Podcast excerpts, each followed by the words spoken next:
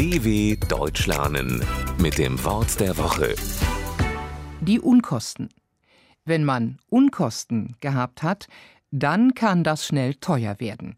Das klingt zwar absurd, ist aber die traurige Wahrheit. Das Wort Unkosten klingt erstmal gut, denn die Vorsilbe un bedeutet ja eigentlich, dass etwas nicht existiert. Aber Unkosten sind alles andere als kostenlos, sondern ihr eigenes Gegenteil. Wenn jemand Unkosten hat, dann zahlt er nämlich weder gar nichts noch ganz wenig, sondern eine ganze Menge Geld für etwas. Sagt jemand zu seinem Freund, du hast dich aber in Unkosten gestürzt, will er damit sagen, dass der Freund mehr Geld ausgegeben hat, als nötig oder angemessen gewesen wäre. Auch in der Amtssprache wird das Wort Unkosten gerne benutzt.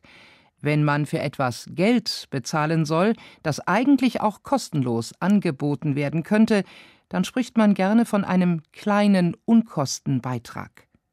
Unkosten ist also eigentlich ein Unwort. So werden nämlich Wörter bezeichnet, die als geschmacklos gelten oder das, was sie beschreiben, stark beschönigen dw.com/wort der Woche